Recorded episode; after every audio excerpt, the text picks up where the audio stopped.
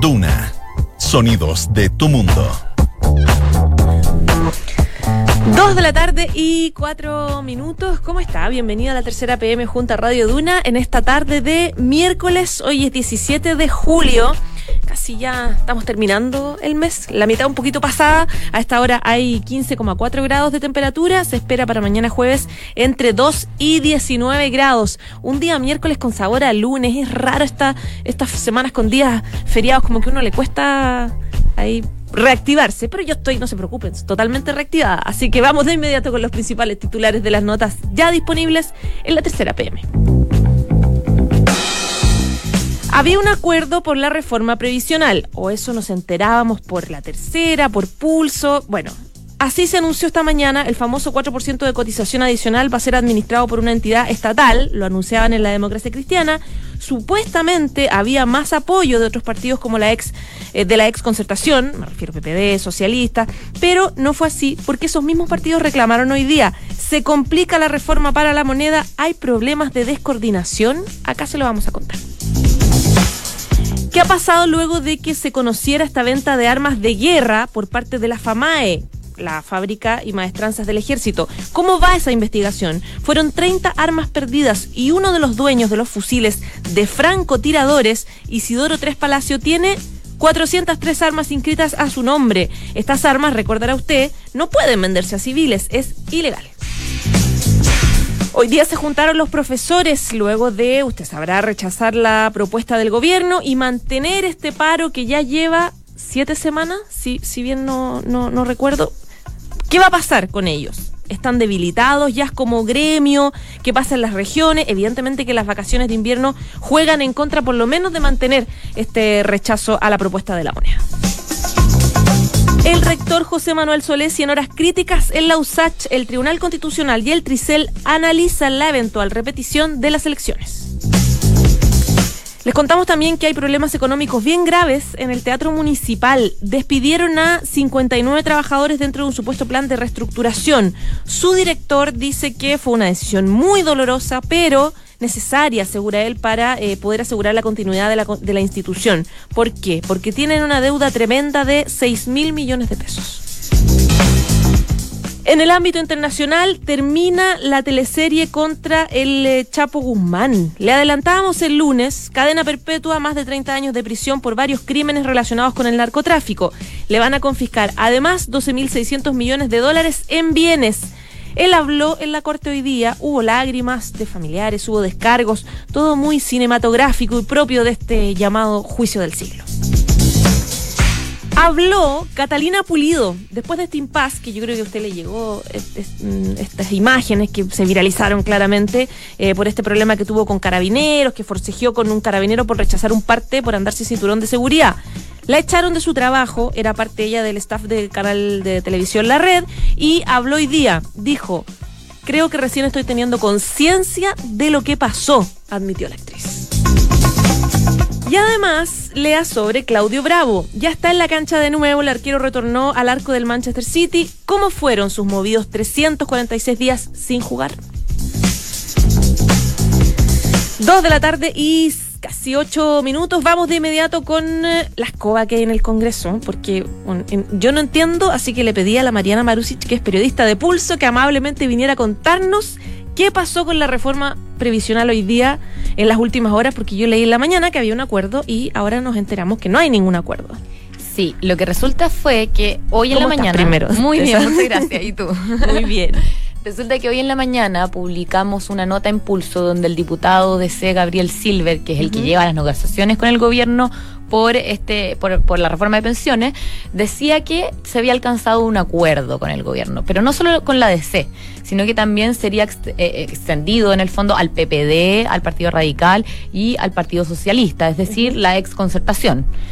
Y eh, si bien todo el mundo pensaba que había un acuerdo en la mañana, hoy salió a desmentirlo el diputado PPD, Tucapel Jiménez. Él dijo que no estaba de acuerdo con las indicaciones que presentó el gobierno y que nunca hubo un acuerdo como tal. Y además el diputado Gastón Saavedra del PS también dijo que ellos no estaban de acuerdo con las indicaciones que presentó esta mañana el gobierno, porque lo que ellos quieren, principalmente, entre otras cosas, es incorporar mayor solidaridad. Y las indicaciones que presentó el gobierno solo se refieren al 4% adicional de, de cotización, que ya se discutía, y el seguro de dependencia, que también ya estaba en la reforma. Entonces lo que ellos quieren es agregar un al menos un 1% más de, de, cotización y que sea con cargo, o sea, que sean en realidad como un seguro solidario. Ya, o sea, no es que estén en rechazo, sino que quieren agregar más cosas al, al proyecto en sí. No, ellos dicen que no hay un acuerdo hoy pese a que en la mañana eh, el, diputado Gabriel Silver decía que sí había un acuerdo. Entonces, no hay un acuerdo por ahora, salvo que el gobierno acceda a agregar estos puntos en el fondo. Mariana, se agregó en este supuesto acuerdo que se cayó, pero originalmente era la creación de un Consejo de Ahorro de Seguros Sociales, que es el que va a administrar este 4% adicional, por lo menos vamos en el 4% para la creación de, y, en el fondo ese, ese ente va a ser el que va a administrar y va a licitar a terceros la administración de los fondos. Para la creación de esa institución, ¿hay acuerdo entre la oposición? No, porque no hay acuerdo en el sentido de que dicen que es más de lo mismo. Porque las indicaciones que había presentado antes el gobierno, también se hablaba de un ente autónomo que iba a licitar la, cotización adicional a otros actores para que la administren. Y hoy en la mañana salieron algunos diputados de oposición a decir que es más de lo mismo, básicamente, que son las mismas indicaciones pasadas, pero que hicieron modificaciones muy pequeñas. Porque lo que se hace es crear, claro, el Consejo Administrador de los Seguros Sociales, pero ya, ya es muy similar a lo que había antes se cambiaron cosas pequeñas, por ejemplo, eh, se le sube el sueldo a los consejeros que integran, no, no se le sube ni siquiera, sino que habían críticas porque las indicaciones anteriores eh, presentaban sueldos que eran muy bajos a criterio de los expertos. Y ahora lo que hicieron fue cambiar el sueldo y decir que va a quedar, que esto lo va a fijar en el fondo el Ministerio de Hacienda. Otras cosas, por ejemplo, y que sí, eh, eh, que, que, le gustó a la DC, por ejemplo, era que el nuevo consejo también podría administrar la cotización adicional de forma directa en el futuro. Porque si bien ellos van a licitar y no van a gestionar los fondos directamente ellos con su equipo de inversiones, sí se deja abierta la puerta a que el mismo consejo pueda, eh, dentro de cinco años más, dentro de cinco años desde que se apruebe la ley, decirle al presidente que creen ellos que ellos también podrían hacerse cargo de la cotización. Mm. Entonces deja abierta esa puerta, pero no, no para, para apenas se apruebe la ley en el fondo. Eso podría ocurrir más adelante. ¿En, qué etapa está la reforma previsional? Mira, resulta que está un poco atrasado porque hoy día se suponía que era el último plazo, eh, según el cronograma que se ha fijado el gobierno para que salga la reforma, para que se vote en la Comisión de Trabajo. En el fondo, hoy debería haber quedado despachado para la Comisión de Hacienda de la Cámara de Diputados. Sin embargo, eh, las indicaciones ingresaron recién hoy en la mañana.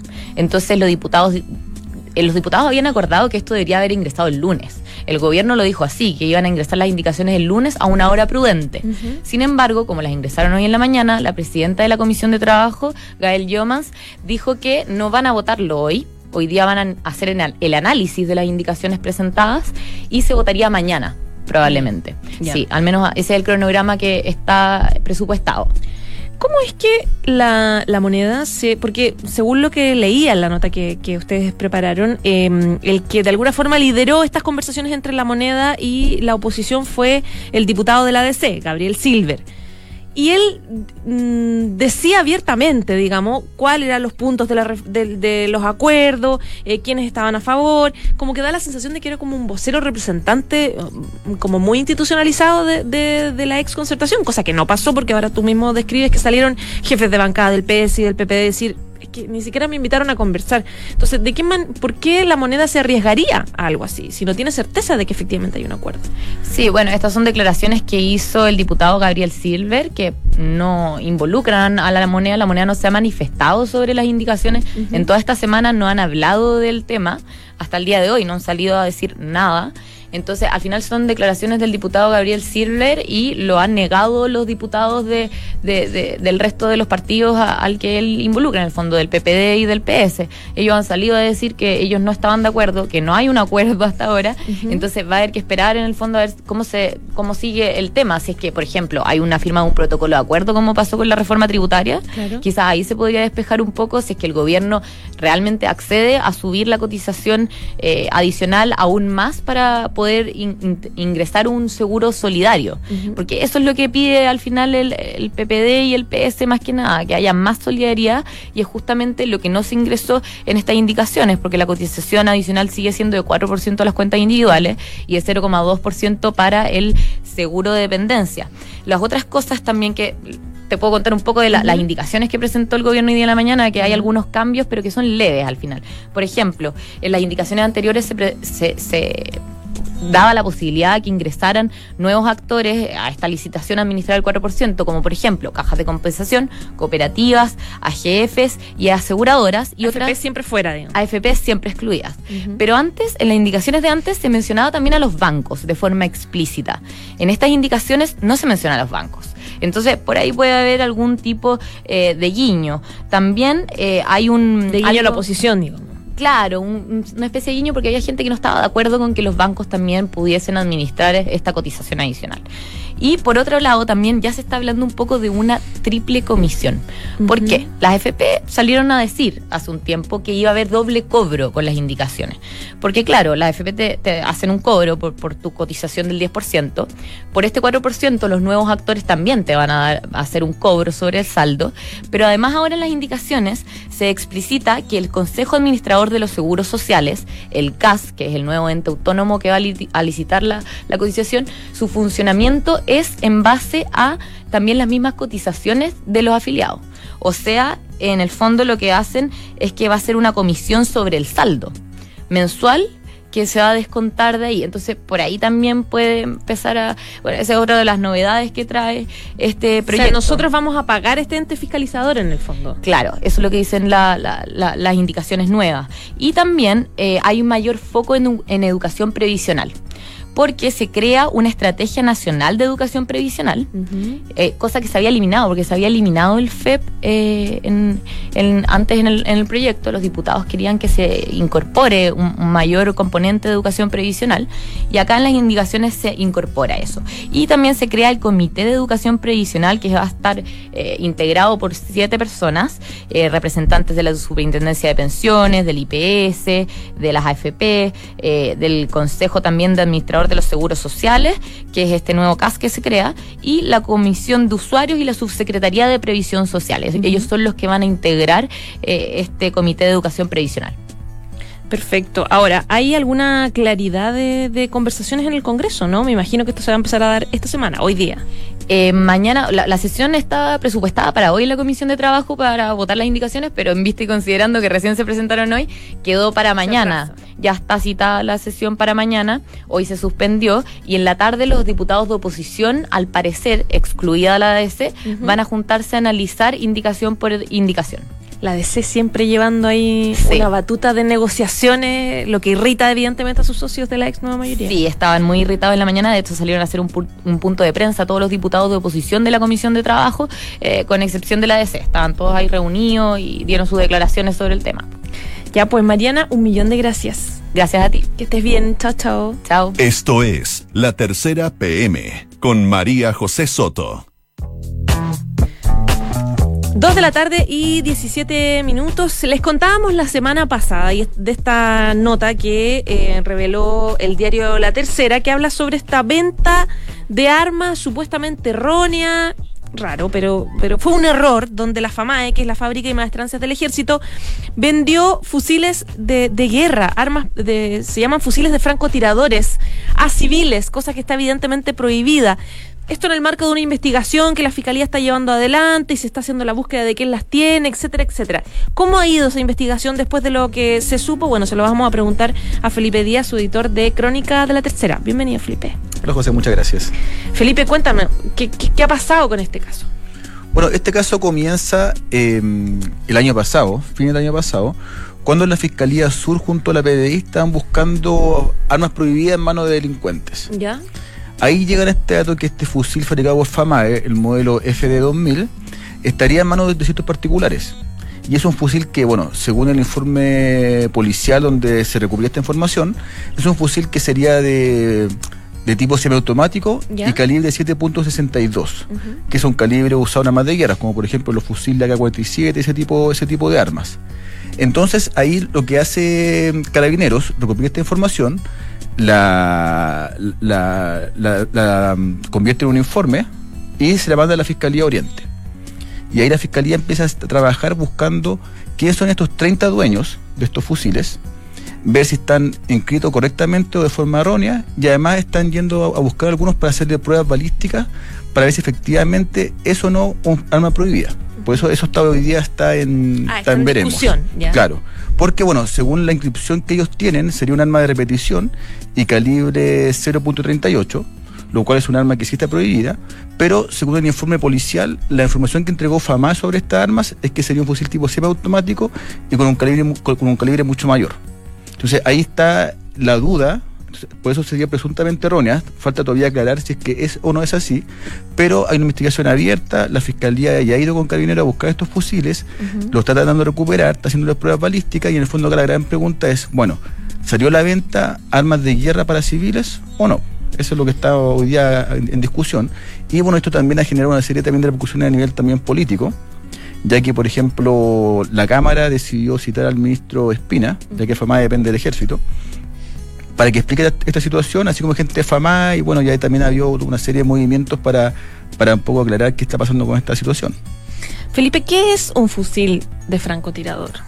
Son fusiles que tienen un muy largo alcance, que están pensados para más de 500 metros, que tienen repetición eh, semiautomática, en el fondo que uno puede disparar varias veces seguidas sin tener que volver a cargar el arma, y además ocupan una, un calibre balístico de alto impacto, que está pensado en el fondo como para situaciones de guerra, para situaciones, no en el fondo para uso cotidiano, ni para deporte, ni para colección. Ya, no es algo que yo pueda encontrar en una tienda de venta de armas, jamás, en ninguna, bajo ninguna circunstancia. No, son armas prohibidas desde el 2004 que salió el decreto que prohíbe todo tipo. Para que el arma sea legal tiene que tener un cierto calibre, que tiene que ser menor y tiene que ser, se llama de repetición el, fusil. Que en el fondo se dispara una vez, se vuelve a cargar el fusil, se dispara de nuevo. Y los semiautomáticos y automáticos son armas que están prohibidas porque, bueno, son de, de un muy elevado poder de fuego y que en manos equivocadas puede de verdad generar un gran impacto en la población. ¿Cuánto más o menos aproximadamente se podría vender un fusil de francotirador? Los fusiles están parten a la venta en unos 600 mil pesos, Cada uno. claro, y pueden llegar hasta un millón y medio, dos millones de pesos más o menos, el rango de venta que tiene esta arma.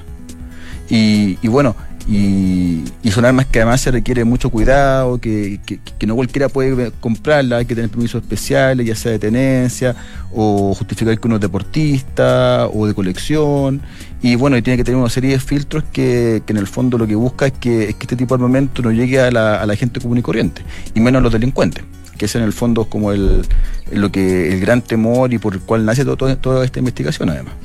¿Qué permisos tiene que tener una persona para poder acceder a un arma? Bueno, un arma como esta es prácticamente imposible.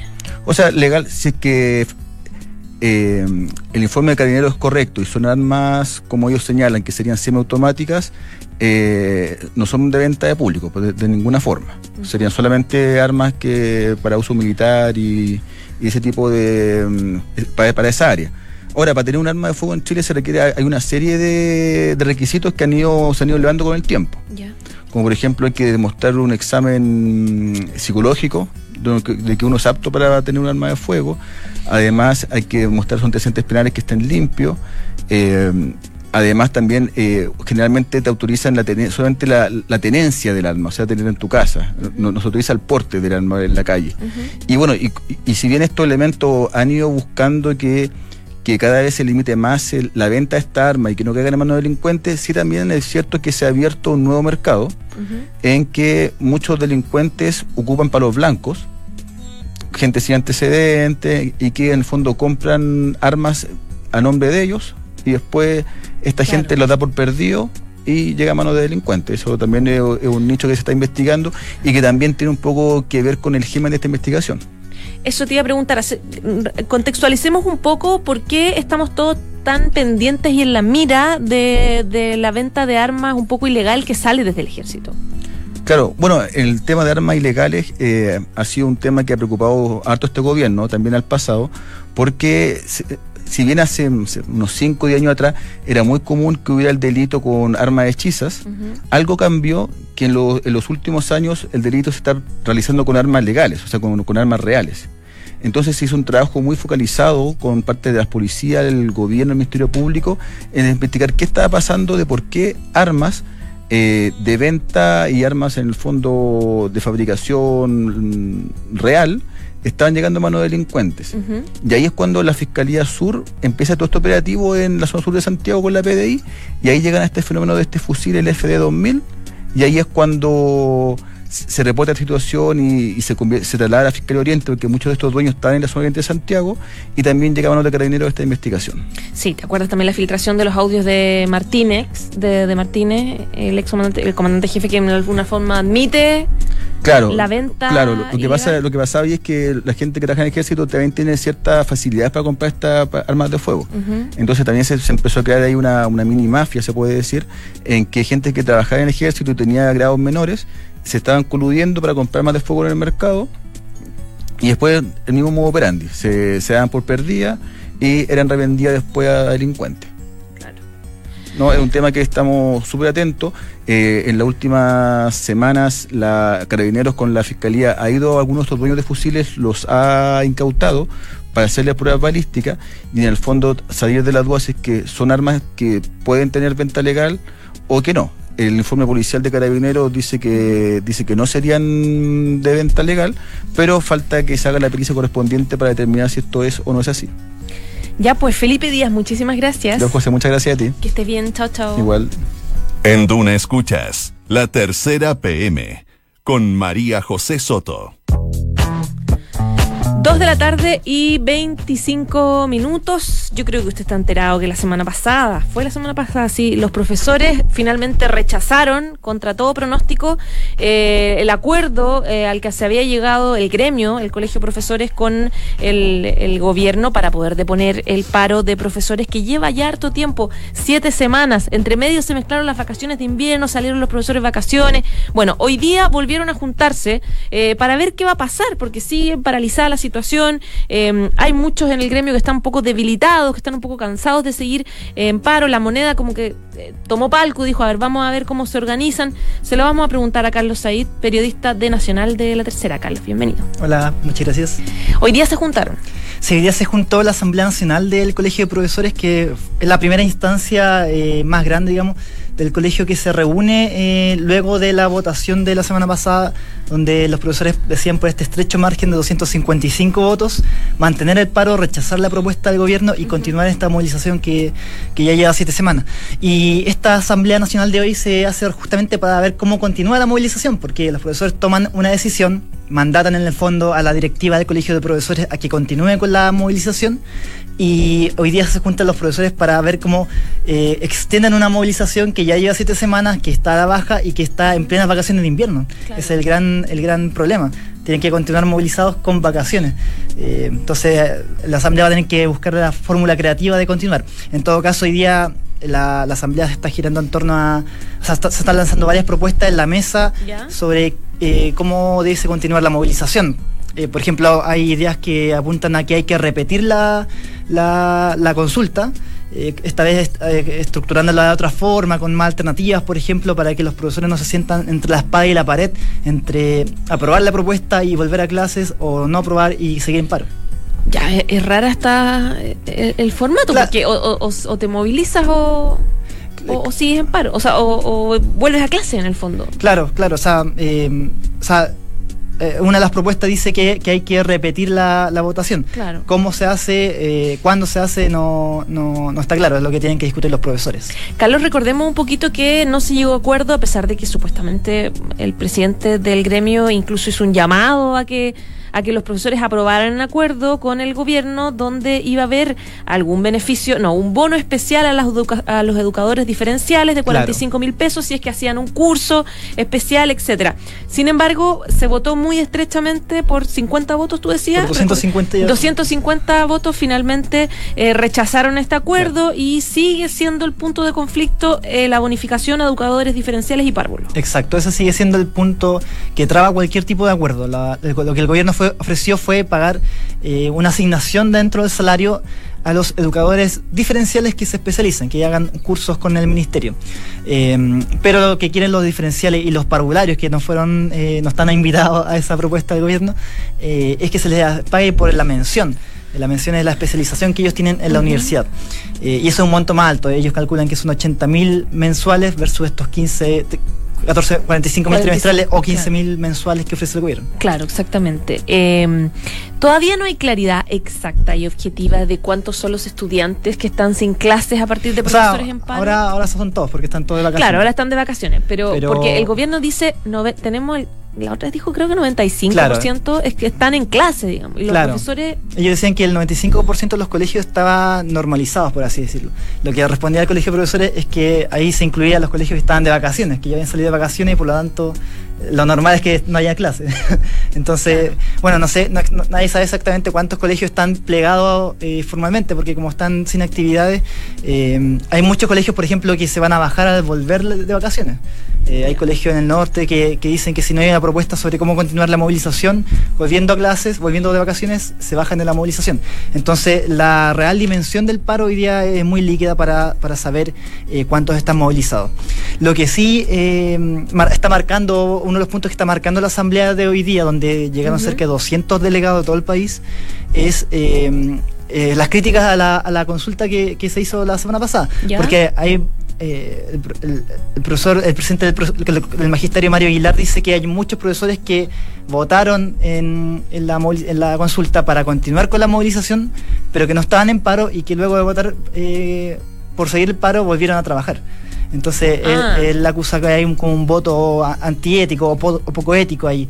Eh, él dice que, que está justifica que cualquier profesor haya podido votar, porque ese era otro punto de eh, en cuestionamiento de, de la votación que cualquier profesor podía votar, incluso aquellos que no estén eh, trabajando, que estén jubilados, incluso profesores que no estén colegiados, porque era una movilización, ellos lo entendían como un movimiento social más que algo del colegio de profesores. Carlos, tomando en cuenta el desgaste que, que describes al interior del gremio del colegio de profesores, da la sensación de que la moneda está esperando nomás, desde Sí. palco, que, que se ordenen las Sí, cosas y no va a ofrecer nada más. Sí, o sea, no sé si no quieren ofrecer más o si no van a ofrecer nada más nunca, pero de todas maneras este es el momento en que la pelota está entre los profesores, ¿no? El, colegio, el, el gobierno no tiene nada que hacer y así lo, lo ha manifestado, no van a, proponer nada, no van a pegar ningún llamado hasta que el colegio de profesores en sí mismo se ordene y, decida cómo continuar.